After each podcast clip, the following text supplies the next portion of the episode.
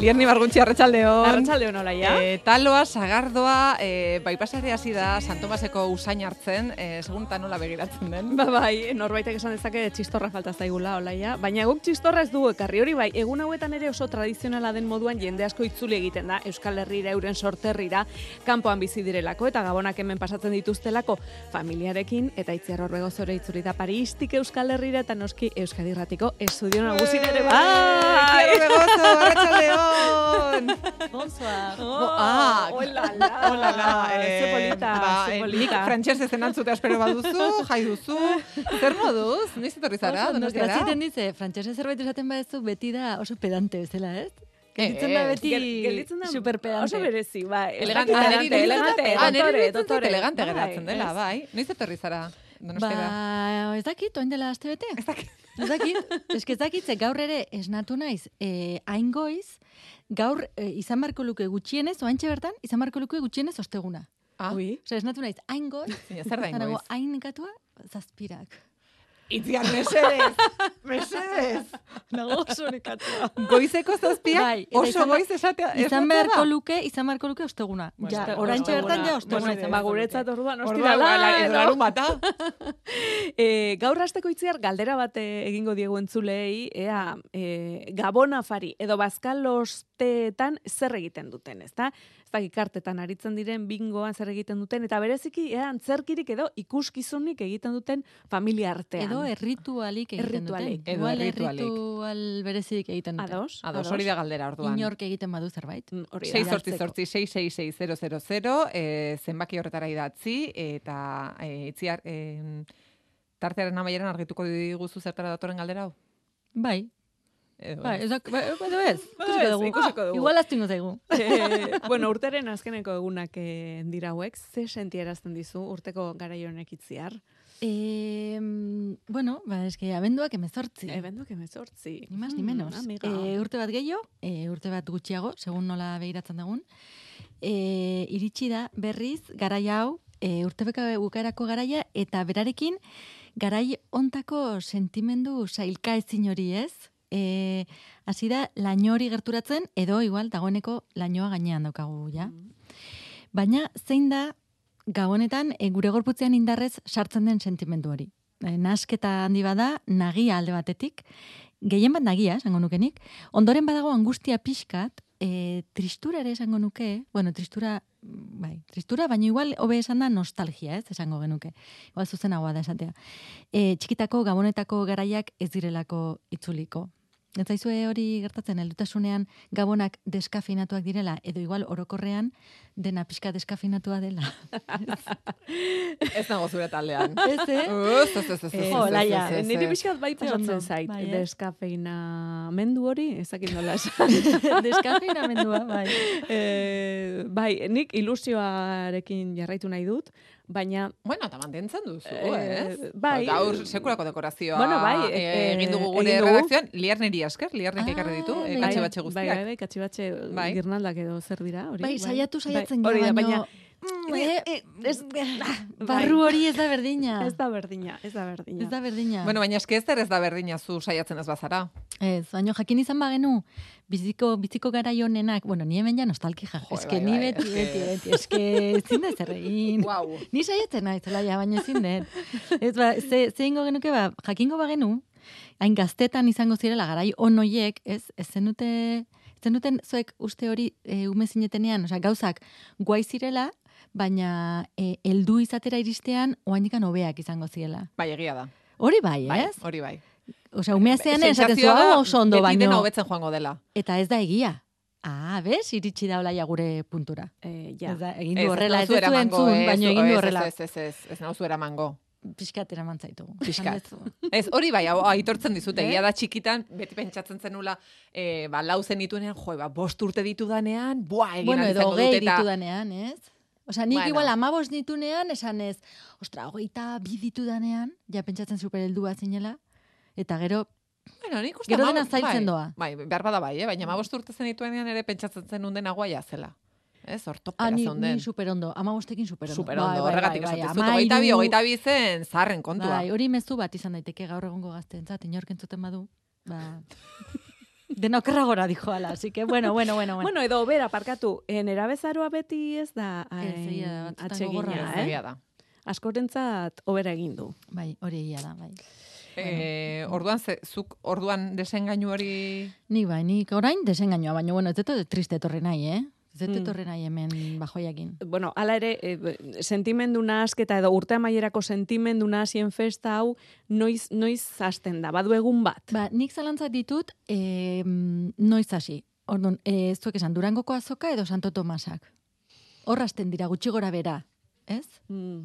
Niretzat, eh, sentitzen dut dakiz San Tomasak esan behar direla, baina eh, Santo Tomas esaten baldin badugu, bada ies egiten digulako, eh? baina San Tomasetan. Niretzat, bai. Hor hasten da, ezta? Hor hasten da, bai. Sentimendu larraro hori. Raro, ez da txarra, eh, da, eh, bueno, sentimendu raro Mm, hori. Bueno, hor hasten da, bai. Astekotan hor, hasiko Vale. vale. litzatekela esango nuke. Eta Bai. zergaitik San Tomas, zuretzat egun horrek badauka ere mm, zerbait Bueno, Desa, eske- desatxegina. Bueno, esango es, dugu. es que komplikatua dira ga- egun hauek. ze, A ber, Santo Tomasak, e, a, osea, hasiko gira hemendik. Ezin dira, inondik inora planifikatu azken eguneraino. Osea, e, euria egingo du, ez du Ja, egingo, bai. hotza, e, albarka bai, albarkak ez, e, berez, lan eguna da gainera, Santo Tomas eguna, baino, beti gelditzen da erdizkako, ez, ezin dezu jai bat bezala hartu, baino, lana bai, ez, euria, hotza, eh? Olaia? Euria hotza bereziki bai. E, Donostia, Bilbo edo San Tomas egun ospatzen den beste herriren bateko erdigunean lan egiten baduzu, ba, festa sartuko zaizu apur bat ere lanera, txistorra beti iristen delako lantokira. Edo zein kasutan, jende askok oso gustoko duen festa da, e, dugun, oso gustoko dugun festa da. Nolabait, gabonetako hasiera markatzen duelako. Orduan, e, ez zaizu gustatzen? Bai, gustatzen zait, baino, a ber, nei gustatzen zait, baino betidanik eukiet oso oroitzapen txarra Santo Tomas egunekin. Aba? Bai, zenei txistorra piloa usen zait, taloa ere bai, Vale. sagardoa baiet esango dut. Claro. Eta, eta baino, jende multzo handiak ez zaizki gustatzen. Ja. Eske hor, zuek badakizu zer den sentsibilitate handiko pertsona izatea? PAS, deitzen diote gazteleraz, P-A-S. E- Pertsona, persona altamente sensible. Entzun dugu irakurri Bai. dugu, ez da askotan, baina ez dakit eh, oso ondo ulertzen dugun zer den. Nik, nik, ez, nik ez oso ondo. Bueno, jende askok sentsibilitate handia terminoa ezagutu gabe entzuten dutenean berehala lotzen dute pertsona oso kaltebera e, izatearekin, ahulezia edo auskortasunarekin. Emakumeen gauzak bezala ere batzutan e, e, ulertzen da horrela, jarrera biktimista bezala. Baina e, hori ez da pas izatea, baina zer da orduan e, pertsona oso sentikorra izatea? Ba, pas izateak e, ez dauka horrekin zerikusirik eta da pertsona, bueno, pas hori izatea, batez ere e, besteak baino nervio sistema finagoa, sentikorragoa edo iragazkorragoa izatea da. Ze esan nahi du honek? Ba, kanpoan gertatzen diren estimuluak automateko, sentitzeko, aztertzeko, integratzeko edo erantzuteko gaitasun handiagoa duela sentsibilitate handiko pertsona batek. Eta ez da trastorno edo diagnostiko mentalik, eh? baizik nortasun ezaugarri bat besterik ez da. Nortasun ezaugarria, ados, eta eh, jatorria edo nundun, nondik eh, dator. Ba, el, Elaine Aron, psikologia klinikoko doktorea, izan zen larogeita margarren amarkadan sentsibilitate handiko pertsona terminoa sortu zuena, eta jendartean oso harrera izan duen, ona izan duen arren, zientziak ez du babesten oraingoz. Orduan, kontzeptualki zer den bai, baina e, ezaugarrietara joan da, zein ezaugarri ditu pertsona oso Vale. sentikor batek. Gero ikusiko egun nola lotu hau Santo Tomasekin. Eh, ez? bai, bai. Badirudi bagoazela horrun, baino, bueno, Bueltatuko gara. ezaugarri, bai, ezaugarri ba, eh, aipagarrienak dira. A ber, eh, eh, lierni eta olaia, eh? Bai, Zuek apuntatu jun- behar dugu. Venga, nik apuntatzen txek jo, edo venga. cross egin. Bai, Hori da, ados. venga. Beste pertsona batzuek baino denbora gehiago behar dute aldaketetara egokitzeko. E, minarekiko sentsibilitate handia, fizikoki eta emozionalki. Usain soinu edo argi oso biziak jasateko zailtasuna. Bakardade uneekin konektatzeko premia. Sentsibilitate handiko pertsonek besteen arazo emozionalekiko hiperempatizazio empatizatzeko joera dute eta batzuetan salbatzaile roletan erortzeko joera dute. Artearekiko eta edertasuna baloratzeko sentsibilitatea, animaliekiko, naturarekiko, dekorazioare- dekorazioarekiko. Denekiko edo horietako batekiko nahikoa da. Ki- Kiko. Kiko. Kiko. Kiko. Vale. Dera kiko. Talde txikietan, e, jende handietan baino hobeto egokitzeko eta erosotasun e, handiagoa sentitzeko joera. Zaitasunak kritikak kudeatzeko, bereziki suntsitzaileak direnak, e, kontziliazio- eh, kontziliaziorako, e, bitartekotzarako eta empatiarako duelako joera handia. Gero, sentsibilitate handiko pertsonek sormenarekin konektatzeko erraztasuna dute gu- modu guztietan. Idazketa, pintura, dantza, zientzia, berrikuntza, hemen, e, Mhm. zuen emaitzak jakin aurretik, Bai. parentesi txiki bat, zergaitik jarri digute txikitatik, e, zientzia sorkuntzatik urrun. Ja. Ez? Ni gaur, gaur egun konturatu naiz, zientzia zalea naizela eta interesantia sortzen didala, eta zergaitik banandu gintuzten txikitan, zientziak ala letrak. Ze injustizi handia. Ze gaizki egiten duen eskolak, beti esaten dut berdina. Lehen behintzat, gaur ja ezakit, baino guri neri behintzat oso gaizki egin zian, eta e, badakit oso astuna naizela, baina ez dut superatzen. Orduan, zientzia eta sorkuntza gertuago. Bai, mesedez. E, ta lasai ditziar, e, zara batera astuna, horretarako gaude hemen, hau da, zure Terapia, leku bai, segurua, hori da, horretarako. hori e, bueno, nik ezakita hauta gai balioko nuken, pertsona oso sentikorra izateko, baina esan dituzun ezaugarri batzutan ikusi dut e, nire burua identifikatua e, bostetan. Zuko, Bostetan. Laia? Nik, eh, ba, hemen, bai, ba, lau bost. Zeinetan ma- ez? batzutan marratxoa egin dut. Zeinetan ez, Lierni? Zeinetan ez, e, Ze bai pentsatu dezakezugan zein, baino... minarekiko sentsibilitate handia, uste Ah, Nik dut ez, ere ez? ez, ez. Ah, ez, eh? Ni hor, ez Usain da. soinutargi oso biziak, bueno, bueno, ba, ba, Ez da, ni hor. Ez? bai. Ah, ni hor bai, ni hor Bai. bai. Uh. bai. Sentsibilitate Urkominak. hiperempatizatzeko joera, ez? bai. Ez, eh? Ze suertea. Uste dut, ez, Uf, ez? Zu gela batean sartu eta ez dezu sentitzen igual norbait gaizki dagola edo, igual edo bai, igual baina, arazo bat dauka, baina igual ez edo- dut empatizatzen. osea, ez zera kargu egiten. Bueno, Ah, Baina Badaki uler- gertatzen ari dela, hori ez, hor, ez, ala, oso ondo, ala, Aukeratu behar duzu zeinekin empatizatu. Ba, Hori da, bestela. zure borrokak aukeratu behar dituzu. Baina sentitzen dezun hor, ez? Ola, Bai, ui, hori intuizioa gaizki dago, badaukat. Baina ez da gauza bera, ez? Ja. edo. Intuizio bai izan daiteke, eh? igual Eta- ez dut jarri lista, baina igual bazegon. Eta zeinez, eta zailtasuna kritikak udatzeko uste dut ez ez. Ni bai. Ni Baina, bai. bueno, ez dakit. Oso ondo ezagutzen dudan nire burua, zuke, olaia. Eh, o, nik kikoena galdetu Kiko, dut, bai. ze artearekiko eta dertasuna baloratzeko sentsibilitatea, beno ba, animaliekiko, ba, nik ez gehiegi, eh, dekoraziorako adibidez, bai. Bueno, baina ez dute denak izan behar. Ah, horre, ba, horregatik Hori- nik galdetu Ah, dut. Dena, horregatik, claro, eske, vale. a, e, pertsona oso sentikorra badiot, ba, claro, eske pertsona oso sentikor batek behar bada denarekin. eh, Horregatik da oso sentikorra. Horregatik nik behar bada sentikorra ez oso. Ez que, termino honek oso zea, oso prentsa txarra dauka. Bueno, egia dena esan. den sentsibilitate handia eta gaunetako tradizioak edo garaionetako ohiturak nola lotzen dira itziar ze azkenean. Bueno, ba, eh, eh, ez- nola lotzen dira, ba, sentsibilitate handi eta euskal gizartea, eh, ba, Ez nahiko- datoz bat, ez ala datoz zen. bat eh, festekin, nik Ez. uste dut. Ez. Santo Nik- Mm. Tomas, amasei urterekin. Itziar hor begozo, ze urtetan, ez dakigu amasei Nik- urterekin Santo Tomasen, ze pasatzen. Ez ni termino hau eh, eh, irakurri nuen, esan nun, nik ulertzen dut orain nere nera bezaroa. Ah, Ze zergatik? amasei urtetatik aurrera, nerezako, elkartze sozial guzti hauek infernoa ziren. Beti nukan, hotza, edo gozea, edo soinu gehiegi, edo jende gehiegi, edo zein herriko festetara jutea, lorik egiteko lekurik gabe. Baina zer erotu gea? Hori Baina orain bai, baina orduan.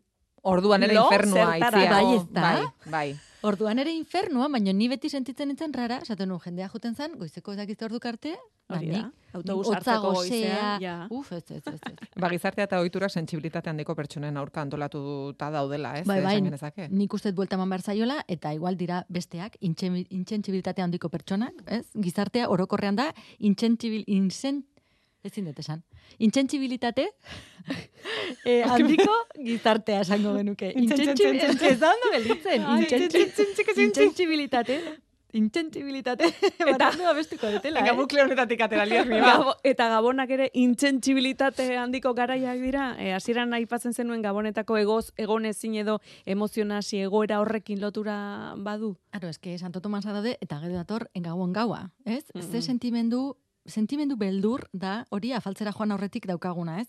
Ez degula jakingo ze komentario egin zure gure osabakin pasilloan gurutatzen geanean? ez, eske hori e, mai, maian nun eseriko zean ez jakitea, horrek angustia sortzen du, ansietatea, ondoan nortokatuko zaizun, edo norbaitek zerbait lekuzkanpo esango dizula beldur zara? Ze hori ere gertatu daiteke. Zer da zehazki gertatzen dena egun hauetan? Zer da han, eh, ezin egon hau? Gabonetako egonezinak noiz arte irauten duela esango zenuke. Oraindik irauten dizu? Eh, E, nola guantxa sigea eta. Ez, baina esan dut urteekin lehen esan dugu, ez? Ah! Nera bezaroan mundu bat izaten zen. Eta e, hasien esan dugu, Ni bueno, bai, gabonetako magia hori momentu batean behar bada pixka eta apaltzen da. Baina beldurrak ez dira apaltzen ere proportzionalki. Eski urtero nik uste dut amnesia horrekin galdu egiten, di- osea, urtero aztu egiten da eta berriz itzultzen dira. Nik uste dut berdin itzultzen diela. Vale, orduan. Urteroko amnesiakin. Eta gabonzarrak berdin eragiten dizu? Ez gutxiago. Ez dauka jakarga emozional hori, ez? Bueno, ez dakit, ez dakit. Mm, Lehena pasatu duzu eta ez da azkenean hain txarra izan. Ta orduan ja... igual hori izango ez? da, oitu bezala egiten Esaten zaia. duzu, bueno, ja, ez bai. da, ja, bat pasatu dut. Hori da, egun oso etxean pasatzen dezunean bezala, eta gero kalera erten behar dezu.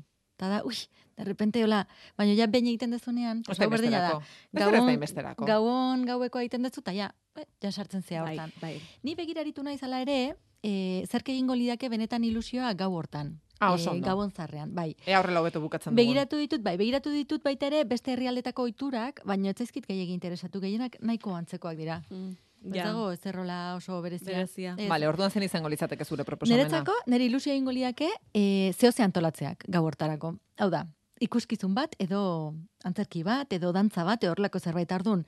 Gau hortara iristeko, hilabete batzuk pasa dituzu hori den antolatzen, izan daiteke. Eta, e, izan daiteke adibidez, pues igual urte hortako familiko hit batzuk, Ah. ez? Gertakaera, gertakari batzuk gertatu direnak, edo edo familiaren etorkizuna irudikatzea, bueno, antzerki modu batean, niri horrek ilusio egingo liake. Baino, gau hori prestatzen ibiltzea hilabete batzu lehenago.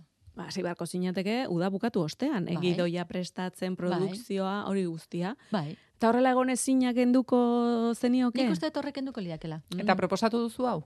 Ez, nik ez, dut- ez dut proposatu. Bueno, Eske, orain hau bai. ida- bai, bai, bai, baina datorren urterako pentsatuko dut. Igual ilobekin, ilobekin ez, zerbait eh, hori, ondo da. Bueno, nik uste, Bai. aste bete dagoela. Aste betean horrelako antolaketa espres bat egin daiteke. Mm, ezakit. Bai, izan daiteke. Vale, Norbait orduana- animatzen bada. Ea datorren urtean egiten duzu, baina amaitzeko itziar. E, zure mezua zein izango da 2008 bigarren urtearen amaieran? Ba, animo, beraz, sentsibilitate handia duen pertsona guztioi, atuan nasa fuerte, eta saiatu oso konplazienteak ez izaten, lierni bezala, norbait ikusten badu gaizkiagola, pues berdin zaiola, hori eh, datorren urterako. Hori nere gabonetako aholkua. Itziar, ondo pasa eta urte berrian. Mi esker, gerarte. Give it to someone special.